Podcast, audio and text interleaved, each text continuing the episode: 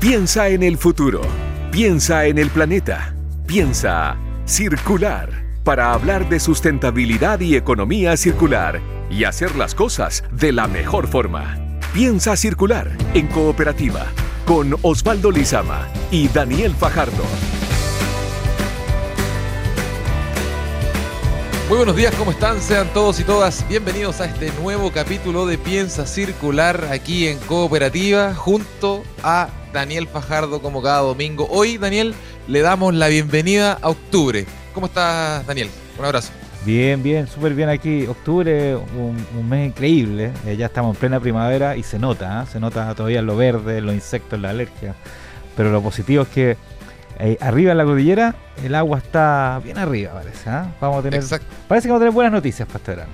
Exactamente, mes de octubre, un mes de octubre que tiene harta efemérides, Daniel. De hecho, adelantamos al tiro lo que va a pasar mañana, lunes 3 de octubre, Día Mundial del Hábitat, se va a celebrar. Algo que obviamente nos toca eh, acá como programa. Así que eh, tenemos hartos temas para conversar, no esperemos más y partamos ya este capítulo de Piensa Circular aquí en Cooperativa. Piensa Circular en Cooperativa es una presentación de Sodimac. Cuidemos la casa de todos. Hoy en Piensa Circular te vamos a contar sobre una app que busca empoderar más el uso de la bicicleta en la ciudad. Además, estaremos conversando sobre la Climate Week que se desarrolló la semana pasada en Nueva York. Vamos a estar con Alex Godoy, director del Centro de Investigación en Sustentabilidad de la Universidad del Desarrollo. También en Emprendedores Sustentables hablamos sobre una plataforma que trabaja con recomendaciones de riego. Vamos a conocer la labor de Ki Limo en nuestra sección Huerta Ideas de Patio con Fernando González del Vivero La One. Vamos a conversar sobre tips importantes para tener en cuenta cuando compramos una planta en un vivero. Y para terminar, en el consejo de la semana te contamos qué hacer con los palitos de helado usados. Hablando de sustentabilidad y economía, piensa circular en cooperativa. Y estamos partiendo octubre, pero mirando a noviembre ya, porque en Egipto se, va a desarrollar la COP27. Las diferentes delegaciones van preparando sus negociaciones y una de las instancias para hacer ese trabajo fue la Climate Week en Nueva York. Vamos a hablar con un chileno que participó en esta cumbre del clima. Estamos con Alex Godoy, director del Centro de Investigación en Sustentabilidad de la Universidad del Desarrollo. ¿Cómo está Alex? Hola Daniel, ¿cómo están todos por Chile? Hola Alex, ¿qué tal? Bien, bien, aquí mirando la semana pasada lo que, lo que pasó allá, ¿no es cierto? Y, ya con también esta mirada hacia, hacia la COP27 en Egipto. Eh, en términos generales, Alex, em, ¿qué temas se tocaron en esta semana del clima en Nueva York? Eh, bueno, todos, pero con algunos enfoques más, más grandes que otros. Y uno de los principales enfoques es un poco lo que se venía hablando, que quedó en deuda de la COP pasada, que es eh, los temas de, pérdida y daño, o lo que se conoce como loss and damage, que, que Chile junto con Alemania van a abordar, digamos, en la próxima COP para poder negociar eso, que tiene que ver con una especie como de indemnización o reparación en términos de los países que han sufrido los embates del cambio climático. Esto tiene que es relevante porque pone un énfasis en la adaptación al cambio climático y cómo existen eh, ayudas transnacionales, digamos, de unos espacios a otros, de países desarrollados a otros, etcétera. Algo que tiene que ver con el tema de justicia ambiental. Y lo otro es cómo se avanza, digamos, en la reducción de emisiones y en, este acuerdo de reglas que ya existe, pero que vemos que las emisiones no se mueven, teniendo la evidencia en Pakistán. Mm. y de inundación, entonces llega bien revolucionado esta cosa, pero con poco ánimo también. Sí, eh, pues precisamente te iba a preguntar por eso, Alex, porque eh, no es primera vez que se, se, hace la Semana del Clima. Eh, durante todo el año hay distintos eventos dedicados exclusivamente a que las autoridades se reúnan eh, a conversar precisamente de estos temas desde hace varios años ya. ¿Cómo ves tú la participación de las autoridades, el papel de las autoridades en, los avances concretos que se van dando eh, para tratar de combatir, palear eh, la crisis climática que vemos? Tú que estuviste ahí en la Semana del Clima, me imagino que has estado en otras instancias de este estilo. ¿Cómo ves tú la disposición de las actividades más allá de lo que se dice como para la tele, para la pantalla? Tú lo has dicho bastante bien. La, tele y la, pantalla muestra un ánimo de colaboración, un ánimo de, discutir los temas, pero cuando uno escucha que las principales autoridades del mundo dicen, mira, esto lo vamos a discutir en COP y lo tenemos que conversar, al final en buen chileno es como patear para el córner, porque no te están diciendo nada, te están diciendo sigamos conversando. Eh, tras bambalinas, digamos, la cosa es un poquito más compleja, porque ponte tú, hay temas comerciales detrás dando vuelta. Eh, ¿A qué me refiero? Temas comerciales que, que, son bien atendibles, digamos. Si hay un, un, una inversiones, ponte tú, del New Green Deal de Europa, en términos de decir, pucha, nosotros estamos haciendo el esfuerzo de enverdecer nuestros productos, no obstante los países que debían hacer el esfuerzo no lo hacen y compiten con dumping ambiental con nuestros productos, entonces la Organización Mundial del Comercio no, nunca, no, no, no, nos, no opina sobre esos temas porque solamente opina cuando hay un problema de, de, de ¿cómo se llama?, entre partes. Y, y, cuando hay un problema entre partes nunca llega a la OMC por un tema de que siempre se arregla como, como lo que se dice en, en, como en diplomacia internacional, en el Green Room, digamos. Con mejor sentémonos todos, arreglemos nuestras diferencias, digamos, en privado y no las ventilemos, digamos. Mm. Entonces, ante eso hay muchas cosas de comercio que hay detrás y que fíjate que ha sido un gran error de la COP nunca haberlas involucrado antes. Pero, eh, Alex, eh, eh, dentro de esto, independientemente de, la, de, la, de, lo que se dice para la tele, digamos, igual influyó tanto en la, Semana del Clima como en la COP que viene ahora, influyó un poco los resultados del, del, de, los estudios del IPCC que se han mostrado últimamente, tú, tú que eres investigador también del IPCC en, en, el capítulo chileno, ¿influyó o está influyendo los resultados que se ha dado a conocer? Sí, pero no de forma colaborativa. Y sí en el contexto, ponte tú, en que, por ejemplo, eh, todo lo que está haciendo, digamos, la Comunidad Europea es enverdecer aún más y ellos se pusieron una señal de urgencia de tratar de llegar a la carbono neutralidad lo antes posible, mediante cualquier mecanismo posible. ¿ya? Y eso significa derivar inversiones para potenciar la industria local, para poder hacer la industria verde, cero emisión, o sea, las grandes innovaciones se, están, se quieren incubar allá y la nueva manufactura allá.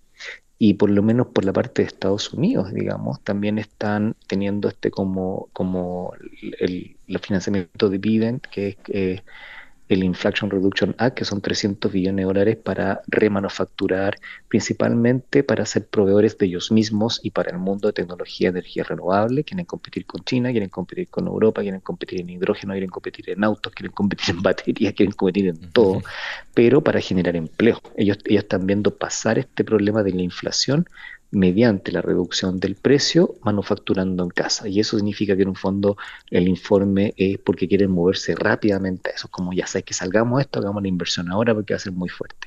Pero en términos de colaboración internacional, no mucho. Entonces, porque, digamos, todas esas manufacturas van a requerir cobre, litio, tierra rara, molibdeno y qué sé yo. Y no estamos contemplados, digamos, en ese paquete. Por eso digo que tiene dulce y agraz, sí y no.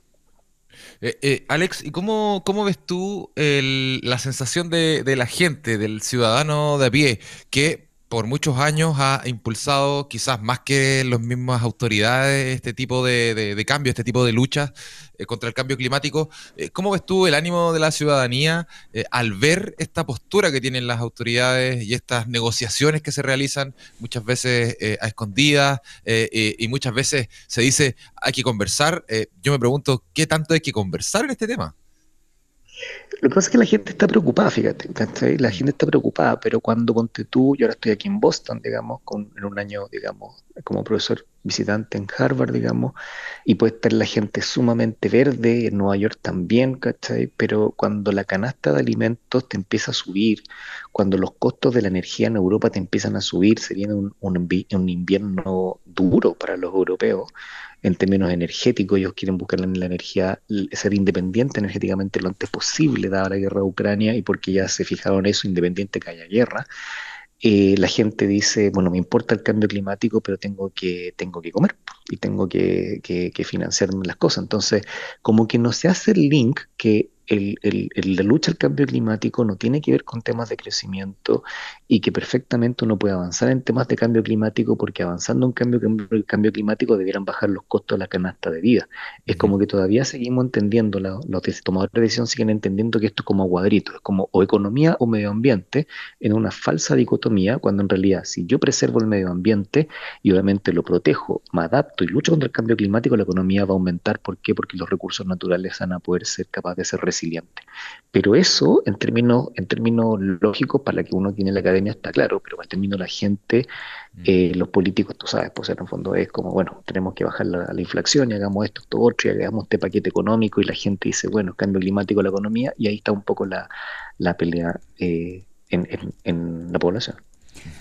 Alex, pero también hay un tema, y quiero preguntarte cómo influye dentro de este panorama que estamos hablando los NDC o los compromisos que hacen los países, ¿no es cierto? Eh, eh, para, para, para, desarrollar una economía más sustentable, ¿no es cierto? Y también aquí en Chile el NDC conversa mucho con, con esta ley de marco climático que esperamos que se apruebe, ¿no es cierto?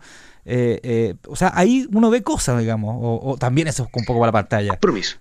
No, no, hay un compromiso político. No obstante, eh, cuando nosotros ya nos comprometemos, cuando salga el Global Stock que es que como esta repartición de emisiones por país, vamos a tener mecanismos para ir haciéndole seguimiento en cómo nos, en cuán atrasados vamos o cuán adelantados vamos en el cumplimiento de esas metas. ¿Estamos claros? Entonces, eh, Chile se comprometió y todos los países se comprometen. Lo que viene ahora es el cómo nos vamos a a, verificar, a, registrar, digamos, y a reportar estos valores de cuán lejos estamos sus compromisos, porque hay una, porque la declaración que mm. está en la EDC es una declaración, pero el ejercicio, el resultado va a ser después que veamos las políticas implementadas, etcétera. O sea, nosotros mismos en el país tuvimos, por ejemplo, el tema del, de este, digamos, el impuesto al MEPCO, por ejemplo, justo cuando estamos pasando un problema de inflación, ¿se recuerdan?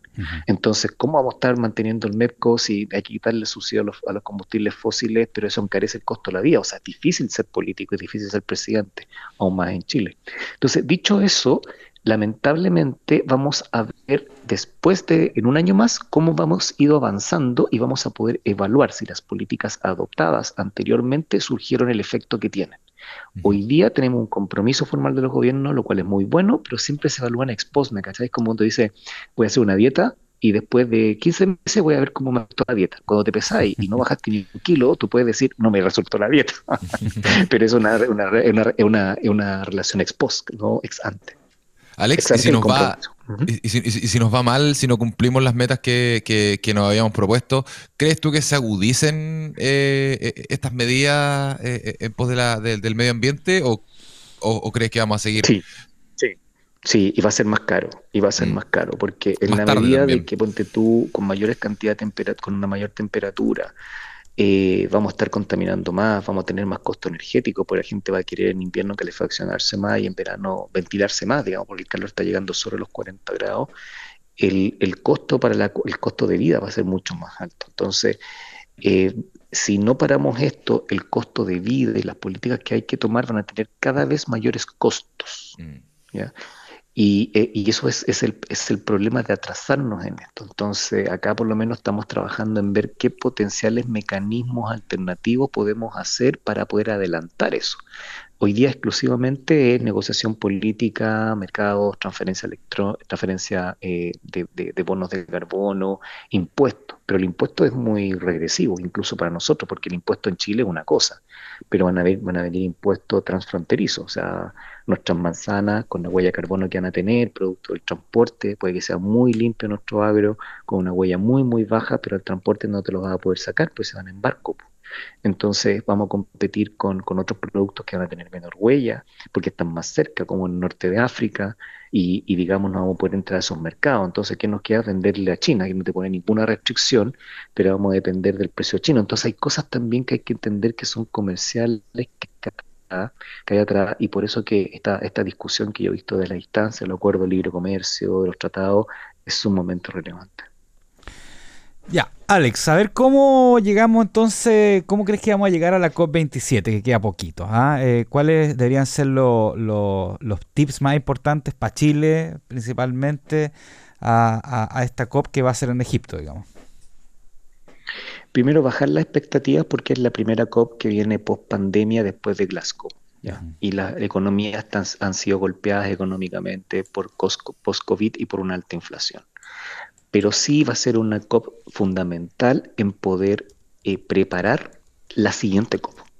Es decir, lo que a mi juicio debiera jugarse Chile como, como país, como región, como país negociador, y dado que la ministra Roja, digamos, va a ir al tema de los andamach, etcétera, o sea, toda esta cosa política, es que bajemos la expectativa de tener grandes acuerdos, pero fijarnos las metas de que en esta COP las negociaciones sean lo mejor posible para alcanzar el, acuerdo, el acuerdo ya a máximo nivel, ya de transferencia y todo, el 2023.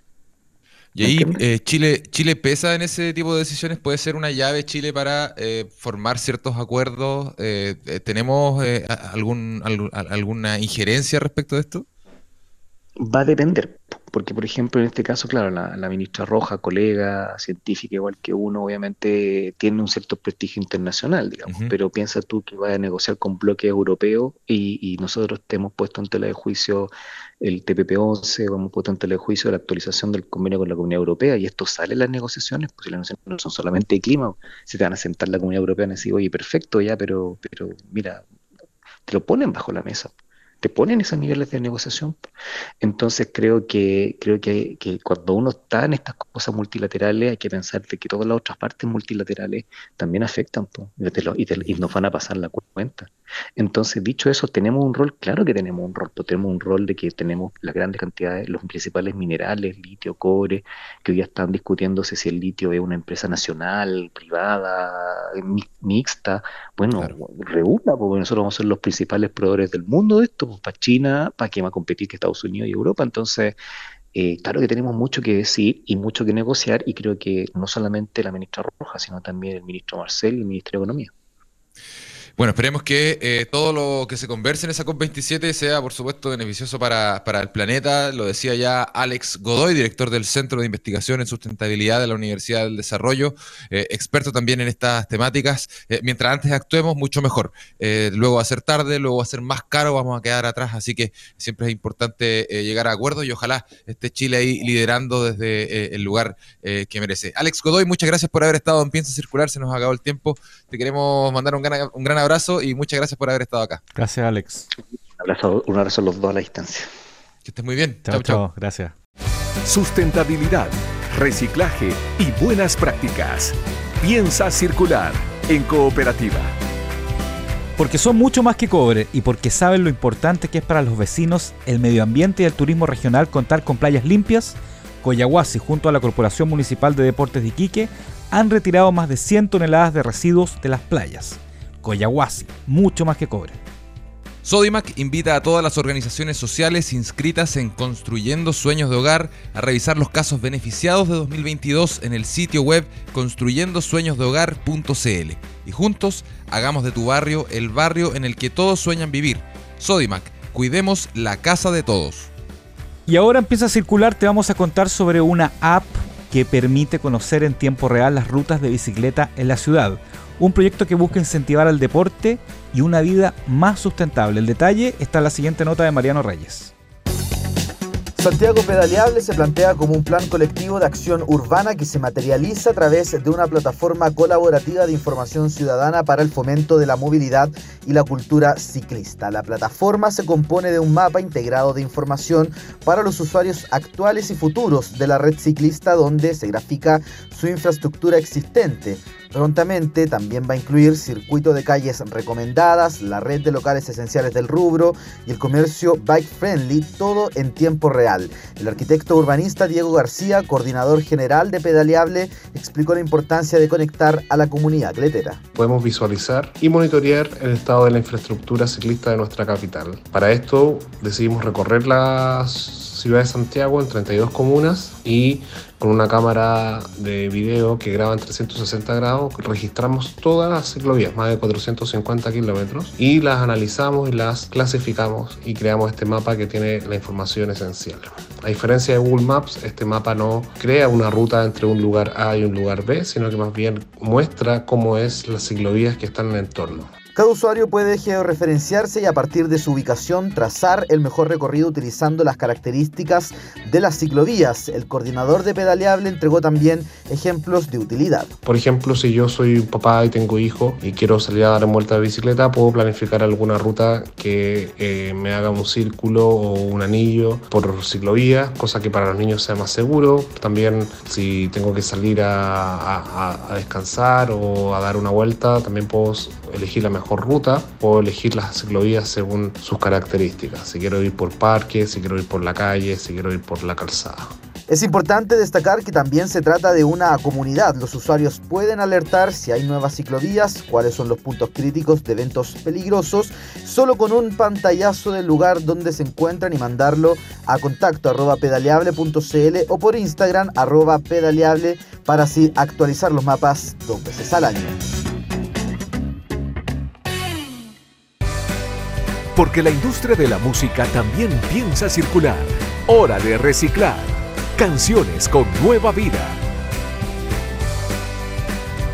Y ahora en Canciones con Nueva Vida, Daniel, vamos a conocer una historia interesante que eh, se remonta a la época de la semana pasada. Estábamos a principios de los 70, ahora vamos un poquito, antes, a finales de los 60. Es una canción, eh, Daniel, que escribió eh, Bob Dylan en 1967, All Along the Watchtower. Una canción que en su época pasó bastante viola, no, no pasó mucho, y que un año después, Jimi Hendrix, el legendario guitarrista Jimi Hendrix, la tomó, la eh, puso en su tercer y último disco de estudio, y la verdad es que revolucionó lo que se pensaba de esta canción. Fue tanto el revuelo que generó la canción, Daniel, que Bob Dylan, cuando vuelve a tocar a los escenarios a mediados de los 70, eh, comenzó a hacer la versión de Jimi Hendrix, y hasta el día de hoy toca la versión de Jimi Hendrix y no toca la versión que él mismo grabó eh, un año antes del fallecido guitarrista. Así que, ¿qué te parece si vamos a escuchar aquí en Piensa Circular All Along the Watchtower en la versión de Jimi Hendrix? No se vayan, ya volvemos.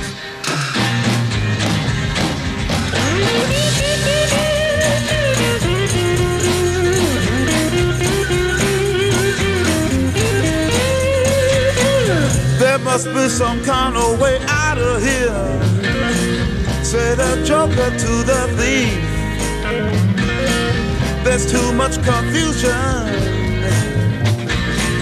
I can't get no relief. Businessman there, drink my wine. Plowman, dig my earth.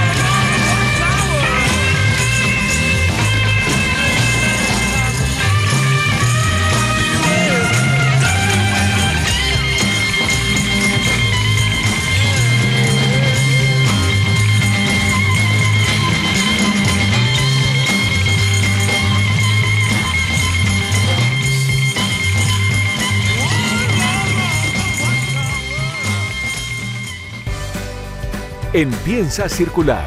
Momento de conocer más emprendedores sustentables. Porque saben lo importante que es para los vecinos, el medio ambiente y el turismo regional contar con playas limpias, Coyahuasi junto a la Corporación Municipal de Deportes de Iquique han retirado a través de una moderna máquina más de 100 toneladas de residuos de las playas de Iquique. Coyahuasi, somos mucho más que cobre. La sequía y el cambio climático ya no son una amenaza, son la nueva realidad con la que debemos convivir y adaptarnos. Sí, el clima en el mundo cambió y nosotros, ¿cuándo vamos a cambiar? Del aporte de todos y todas depende cuidar nuestra agua y asegurar su futuro. Cada gota cuenta. Aguas Andinas. Bueno, y la siguiente startup ha permitido ahorrar más de 72 billones de litros en más de 44 cultivos. ¿Cómo? Mediante recomendaciones de riego. Un aviso que le llega, por ejemplo, al productor dos veces a la semana o más veces a la semana, indicando el método de riego más adecuado para, para esa plantación. Quilimo es su nombre y estamos ya en contacto con su directora ejecutiva, Andrea Ramos. Eh, Andrea Ramos, bienvenida a Piensa Circular. ¿Cómo estás? Muchas gracias, muy bien, gracias por la invitación. ¿Cómo estás tú? Muy bien, gracias, gracias. Andrea. Eh, eh, Andrea, partamos conociendo la historia de Quilimo, es una startup que eh, para ya haber ahorrado 72 billones de litros debe tener harto, harto tiempo de funcionamiento. Cuéntanos un poco la historia de esta startup. Sí, mira, bueno, Quilimo nace en el año 2014 eh, en Argentina, en Córdoba, Argentina, y rápidamente al ser una empresa tecnológica pudimos escalar. Para nosotros Chile siempre fue un mercado clave por, por el nivel eh, y la precisión que tienen los agricultores aquí, así que a los dos años de abiertas las operaciones eh, yo vine a instalarme a Chile, ya llevo acá unos siete años. Eh, y una de las razones por las cuales ahorramos tantos litros de agua no necesariamente tiene que ver con el tiempo que llevamos en el mercado, sino con el problema que atacamos. Nosotros ayudamos a los agricultores a regar mejor y la agricultura es hoy una de las, de las industrias que más agua utiliza a nivel global. Entonces, eh, creo que tiene que ver más con el foco y con las oportunidades de ahorro y de, hacer mejor las cosas que, tiene la, agricultura. Así que eh, hoy estamos ya en seis países, trabajamos con más de 44 tipos de cultivos y a nivel regional tenemos más de 200 clientes y aproximadamente unos 4.000 usuarios. Andrea, eh, cuéntanos un poco, eh, voy a volver un poco atrás, cómo, ¿por qué surge esta idea? O sea, ¿qué ven ustedes? Porque imagino que no vieron el problema inmediatamente. ¿ah? Eh, Tiene que ver también con, el, con la ciudad donde nació. ¿Cómo empiezan a gestar esto eh, tú y, otros socios o socias, que lo hay, digamos? Exacto. Bueno, Quilimo cuando nace, primero nace como una empresa de hardware, con sondas de humedad para resolver el desafío del riego. Eh, uno de los fundadores tenía campo de toda la vida, entonces sabe muy bien qué difícil que es tomar las decisiones de riego, así que eso fue un poco el dolor por el que se partió. Pero después de eh, muy poca tracción y de poca precisión en los datos, decidimos hacer un lado al hardware y trabajar con una solución de software y un acompañamiento agronómico. ¿sí? Nos, nos dimos cuenta que el hardware en el campo es muy desafiante, en el campo pasan muchísimas cosas, está toda la intemperie, entonces muchas veces mantener esos aparatos en el medio de la nada termina siendo todo muy costoso, el agricultor no confía en los datos y resolvimos ese desafío con eh, imágenes satelitales, con eh, estaciones climáticas que estén cerca de los campos, pero sobre todo, y que es súper importante, acompañamos al productor en la adopción de la tecnología, así que cada campo tiene a cargo un ingeniero agrónomo que lo va acompañando para que pueda ver el valor de la herramienta y poder ejecutar nuestras recomendaciones de riego de la manera más rápida posible. Ahora, eh, Andrea, eh, cuéntanos un poco eh, también cuál es, es la impresión un poco de, lo- de los primeros clientes que tienen ustedes, ¿no es cierto? Los primeros usuarios, cuando llegan con esta tecnología, eh, eh, con una promesa también, ¿no es cierto? Y una solución, ¿cómo empiezan ustedes a darse a conocer? Mira, nosotros tenemos distintos canales, ¿sí? En Chile tenemos una alianza con Martínez y Valdivieso, que es un, distribuidor nuestro, digamos, y, y bueno, ya trabaja con nosotros hace tres años eh, en distintos campos de sus clientes. Y otro canal que tenemos muy importante es el de la Academia de Riego, que la Academia de Riego es un espacio totalmente gratuito que creamos en el año 2020, porque nos dimos cuenta que el desafío del riego no era solo la falta de tecnología en la agricultura, sino también muchas veces la falta de conocimiento. Entonces, en esa academia de riego hacemos eventos todas las semanas con contenido totalmente gratuito y con asesores súper reconocidos, digamos, en toda la región. Y ahí vamos llegando los agricultores, ellos nos empiezan a conocer, empiezan a, co- a confiar en nosotros eh, y comenzamos a trabajar con ellos. Respecto a la impresión de los productores, bueno, varía mucho de caso a caso, ¿sí? Eh, en general nosotros tenemos que nuestras estadísticas logramos ahorrar entre un 20 a un 25% de agua, pero obviamente que eso va a depender mucho de la situación del productor. Si era un productor súper ultra tecnificado, eh, quizás lo ayudamos más a hacer una herramienta de gestión, pero si era un productor que no tenía nada de tecnología, efectivamente tenemos oportunidades enormes de cambiar sus prácticas. Andrea, ¿y cómo funciona precisamente Quilimo? Entendemos que eh, depende obviamente de- del- terreno, de la plantación que se está haciendo, del volumen de esta, eh, pero ¿cómo es precisamente que ayuda a, a- a ahorrar agua en, en- en el riego? ¿Por qué lo hace más eficiente? Sí, nosotros tenemos un, un, digamos, un software de Big Data e inteligencia artificial que lo que hace es combinar información propia del campo, como tú comentabas, sobre todo información de suelo, que son tan complejos en Chile, información del propio cultivo, no es lo mismo un cerezo que una uva- de mesa. Y luego tenemos dos informaciones fundamentales que son eh, información de estaciones climáticas, ¿sí? ¿Qué está sucediendo con el clima? ¿Cuál es la temperatura, la radiación, el viento de ese campo? Y por último, las imágenes satelitales.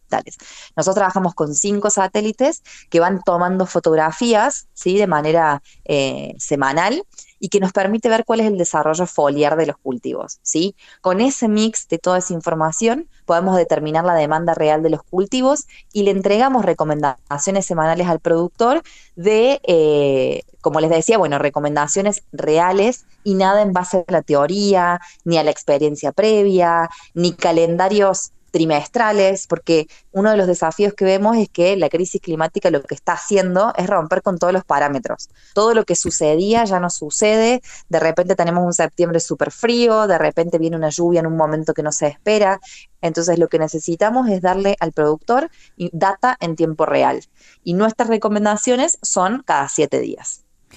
Andrea, ¿qué herramientas tienen para medir los resultados finalmente cuando eh, tienen toda esta tecnología eh, y en términos concretos? ¿Qué ve, qué ve el, el productor? ¿Ve una, una mayor producción, eh, frutos eh, o productos más ricos? eh, ¿Lo vende más barato? ¿Cuáles son los resultados finalmente concretos que se pueden, eh, se pueden tener en base a estas tecnologías de, de las startups que se llaman agrotech, ¿no es cierto? Exacto. Lo primero es un tema de costos, ¿sí? Ese es el primer termómetro y de aguja que, que mueve todo, digamos, en el sentido de que cuando el productor riega menos, sobre todo en donde más impacto tiene, además de la boleta de agua, es la boleta de energía, que eso es lo que es lo más caro hoy para los productores, porque mientras más tiempo estén prendidos los equipos, eh, mayor es el costo, ¿no? Y ese es, es uno de los dolores más fuertes. Por lo tanto, el primer impacto directo es a la boleta de energía, ¿sí? Como consecuencia, obviamente, eh, la boleta de agua también. eh, pero bueno, como les digo, la más fuerte en este caso es la de energía y por ahí par- partimos en el primer impacto.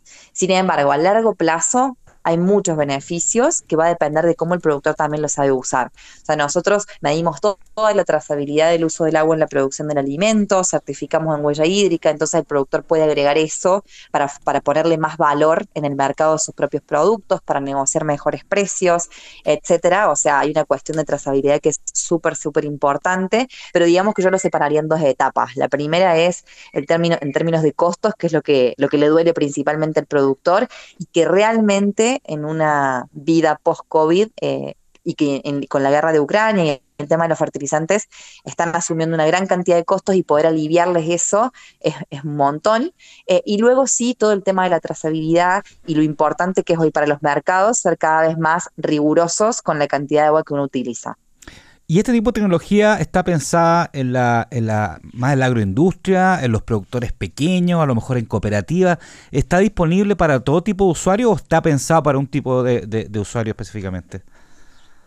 Trabajamos principalmente en Chile con lo que son productores medianos y corporaciones, ¿sí? Eh, hemos intentado mucho trabajar con pequeños productores, tenemos algunos casos, pero la verdad es que muchas veces el productor tiene pequeño, tiene tantos desafíos más grandes todavía que, que sumarle tecnología se hace desafiante, pero nuestro productor estrella es el productor mediano, ¿sí? ese productor que ya tiene capacidad de inversión, ya tiene personal para poder, eh, digamos, educar y capacitar pero todavía no tiene todas las tecnologías. Entonces, la verdad que ese es un productor con el que trabajamos muy bien y con las corporaciones también, porque las corporaciones hoy demandan cada vez más, tienen campos muchas veces alrededor de todo Chile, no tienen tiempo de estar viajando a cada región a visitar todos los campos, eh, entonces ese es otro campo, o sea, otro, otro cliente con el que nos llevamos muy bien porque en la plataforma de Quirimo tienen todo centralizado, entonces se les hace mucho más sencilla la, la gestión de sus operaciones. Andrea, ¿cuáles son los desafíos a futuro que tienen en Quilimo o particularmente también en la industria que genera eh, sistemas de eficiencia de riego? ¿Cuál crees tú que son los desafíos más, más importantes o más urgentes de resolver? Uno de los desafíos más fuertes es el tema de los costos, ¿sí? O sea, es real la cantidad, o sea, el, el productor hoy está muy ahogado porque el, tema del transporte post-COVID ha quedado con unos precios que son desorbitantes y eh, el tema de la guerra de Ucrania realmente ha disparado los precios de los fertilizantes. Más encima, Perú ya está sacando mucha fruta al mercado, entonces allá la mano de obra es más barata, la fruta termina siendo más barata. Ahí hay un desafío muy, muy grande en términos de, de ecuación económica para el productor y una de las formas en las que nosotros estamos tratando de ayudarlo es innovando en los, en los en el modelo de negocios, ¿sí?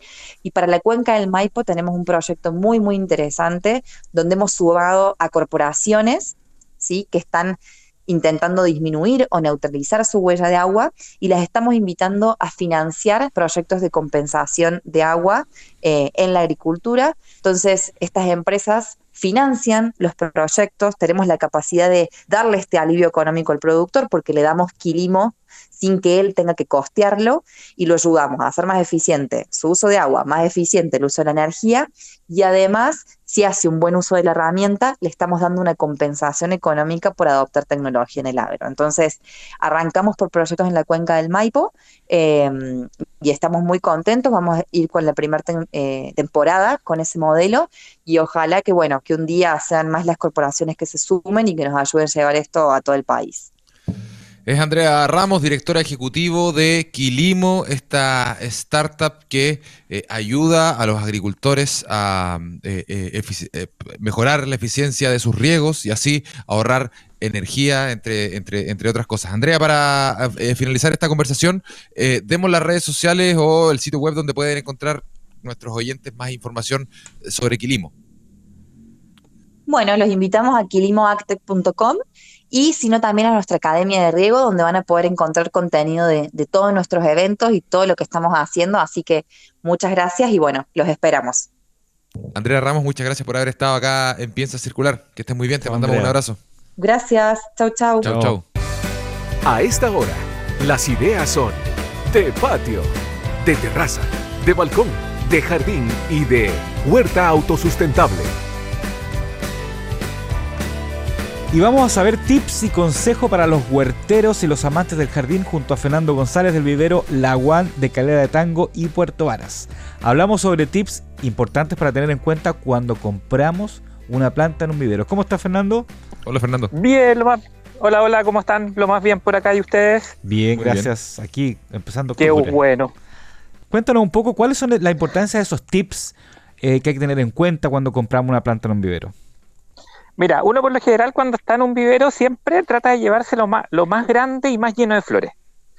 Entonces, como el primer consejo es, trata de elegir siempre algo que esté en la media. Ni el más grande, ni el más chico, sino que busca una planta que, que- que sea de un tamaño medio, que se vea vigorosa y que en definitiva eh, se vaya a adaptar bien después al lugar donde tú la vayas a poner. Cuando yo elijo de, de repente algo demasiado grande, puede que le cueste un poco, un poco adaptarse o qué sé yo. Eh, muchas veces en los viveros las plantas están en el suelo. Hay pasillos y las plantas están al lado en el suelo y tú ves una o dos que están mucho más grandes que las demás.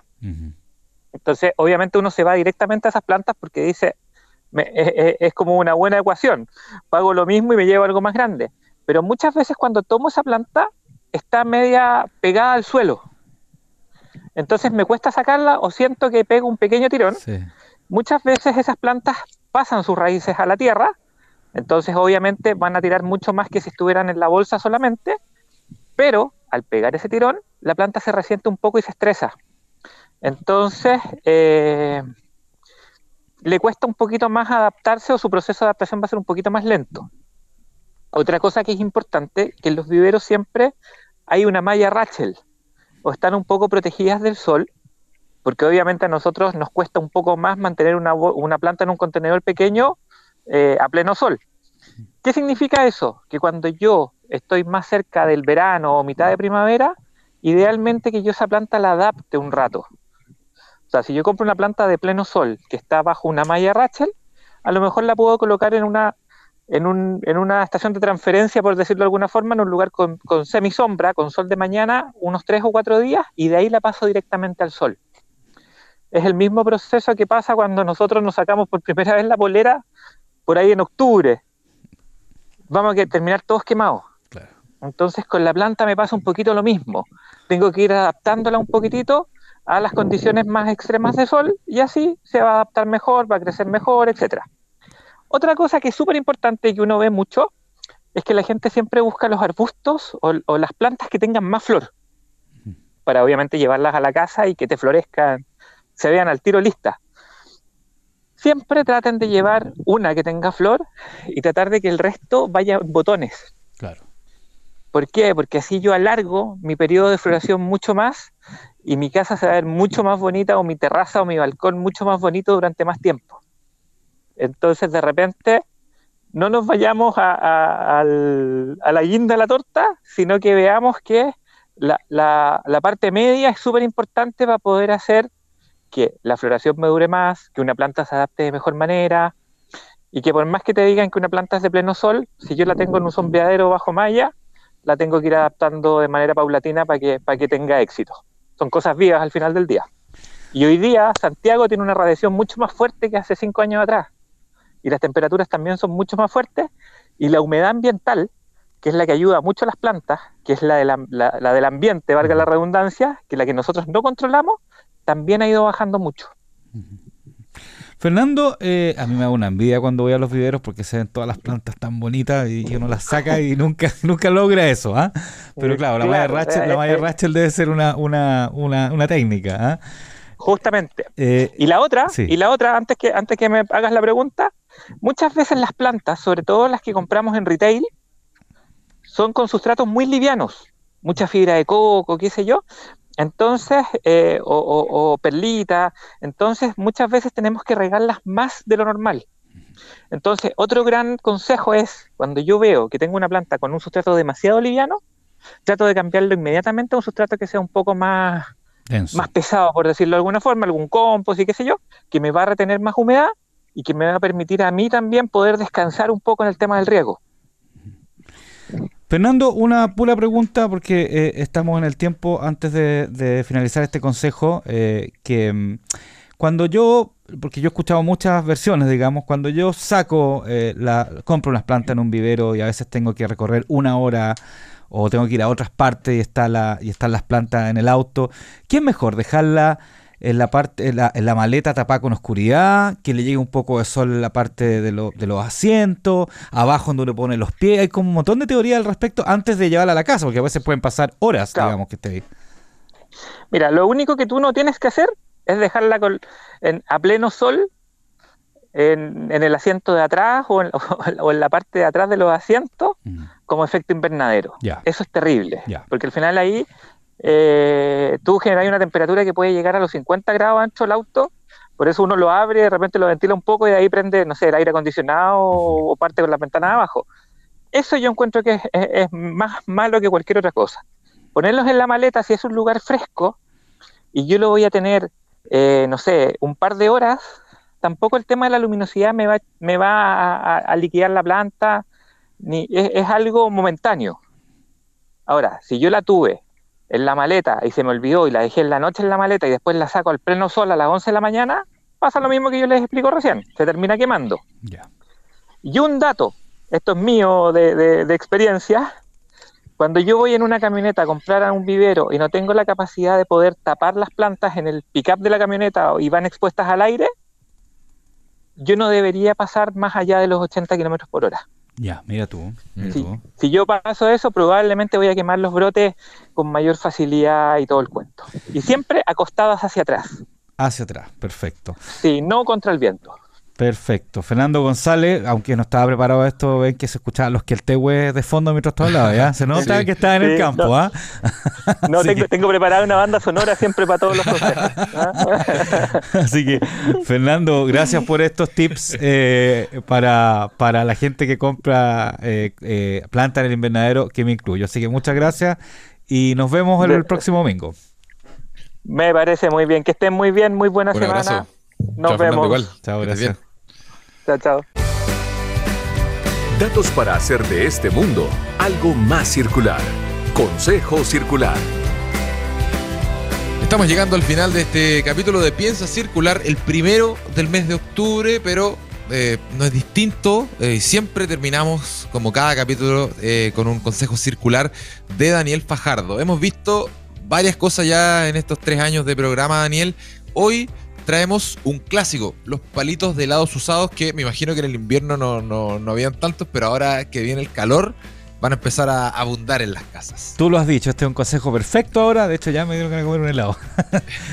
Oye, eh, bueno, en realidad, yo, eh, más que consejo, uno, uno se mete en Google y, y puede ver millones y millones y millones de cosas para hacer con los palitos de helado, manualidades, cosas para niños, ¿no es cierto?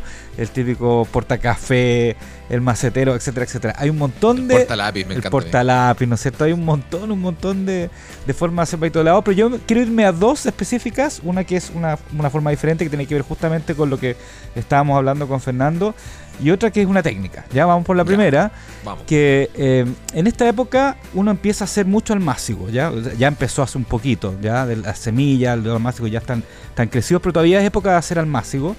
Eh, en base a semillas o comprarlos almácigo antes de ponerlo a lo mejor en, en, en la terraza. eh, estoy hablando plantas y, y, y- verdura o fruta, ojo. Eh, antes de ponerlo en la terraza, en el balcón del departamento, en el patio de la casa, en un macetero, etcétera, etcétera. Y típico que no se le confunden, digamos, qué es lo que era esto era tomate, que esto era eh, hierba buena para el mojito, este era que se confunde con la melisa, con la menta. Entonces el palito de helado, tú le, lo- lo- le- pones el, el nombre de los rotulas con un de estos, de estos plumones que, que no se borran y pones el palito de helado con el nombre de la planta. Y la verdad es que es súper práctico, es hasta bonito, estético, es madera y te dura un montón y tú puedes echarle agua y va a seguir con el nombre de la planta y el palito lo puedes mover de lado, pero es una súper, súper buena forma de rotular todas las plantas que uno tiene en la casa que están creciendo. ¿Ya? Me gusta, me gusta, me gusta. Un rotulador de plantitas. Exacto, exacto. Y además ecológico, como no tienes que estar comprando a veces po. que venden por ahí los rotuladores, incluso de plástico, ¿para qué? Si están ahí Esas palitos de pizarritas helado. que venden a veces. Exacto, exacto. Y también yo quería darle otro, otro tip, digamos, dentro de estas millones de manualidades que tú puedes hacer. Si tú pones los palitos de helado a hervir en- durante una hora en agua caliente, Los sacas con unos guantes para no quemarte y mientras todavía están calientes, lo puedes doblar y hacer semicírculos o casi círculos completos. Eh, y incluso lo puedes poner, eh, por ejemplo, eh, eh, en un vaso para, para, que, para fijarlo, dejarlo un ratito apretado ahí o ponerle un, un scotch, una cinta adhesiva. Y el palito de helado le puedes dar formas, generalmente circular o como una U, poniéndolo una hora eh, a hervir en agua caliente y se dobla sin romperse. Una técnica también para hacer también todo lo que son estas manualidades. Mira, no tenía idea de esa. Vamos a probarla, vamos a probarla a ver si. si A ver si resulta. eh, nos ponemos que te, creativos. bueno, una- primero que te resulte resulta. una de bien. No, no. no te resulta. A ver, a ver qué, qué- qué- qué se nos puede ocurrir, porque una media luna sería bonito, se puede hacer una, una yenga Claro. de, de Claro, palitos de claro, claro, claro. Ya, con este, con este consejo circular hemos llegado ya al final de este programa. Muchas gracias a todos ustedes quienes nos escuchan cada domingo eh, acá en Cooperativa. También, por supuesto, agradecerle a Gustavo Díaz y a Luis Devia que estuvieron en la puesta al aire de este programa. No olviden que nos pueden volver a escuchar en nuestro canal de Spotify, también en cooperativa.cl y además encontrar contenido relacionado, reportajes, entrevistas, columnas de opinión, incluso en piensacircular.com.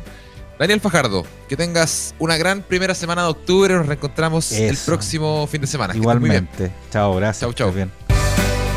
Fueron los temas de sustentabilidad y economía circular que hacen girar el planeta. Piensa circular. Fue una presentación de Sodimac. Cuidemos la casa de todos.